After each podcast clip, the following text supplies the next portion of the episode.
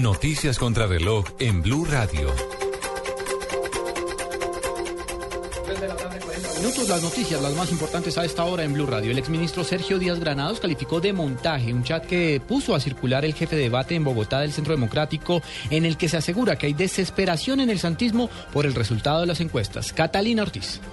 El director del partido de la U, Sergio Díaz Granados, calificó de infame que el ex vicepresidente Francisco Santos haya puesto a circular un chat en el que supuestamente él se refiere a que no pudieron arreglar a las firmas Ipsos, Napoleón Franco y Gallup, que han dado a conocer encuestas en las últimas horas, donde Oscar Iván Zuluaga le ganaría en segunda vuelta a Juan Manuel Santos. Me parece de muy mal gusto que use la red social una persona que tuvo ocho años la dignidad de vicepresidente de la República para esparcir ese tipo de, imágenes falsas y apócrifas. Si algo de gallardía tuviera el vicepresidente Santos, ha podido preguntarme a mí directamente si eso era cierto o no para haberlo desmentido de forma categórica. El exministro aprovechó para desmentir que ese chat sea suyo porque argumentó él no se expresa de esa manera y que ya también ha aclarado a través de su cuenta personal de Twitter que no es cierto. Catalina Ortiz, Blue Radio.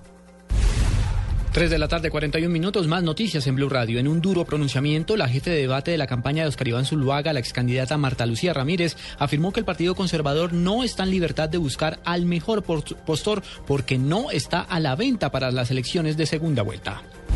El ministro de Justicia, Alfonso Gómez Méndez, instaló esta mañana una placa conmemorativa en el complejo judicial de Palo Quemado en referencia a los 12 funcionarios judiciales que fueron asesinados por un grupo paramilitar conocido como Los Maestros, en hechos registrados el 18 de enero de 1989 en zona rural del municipio de Simacota, en Santander.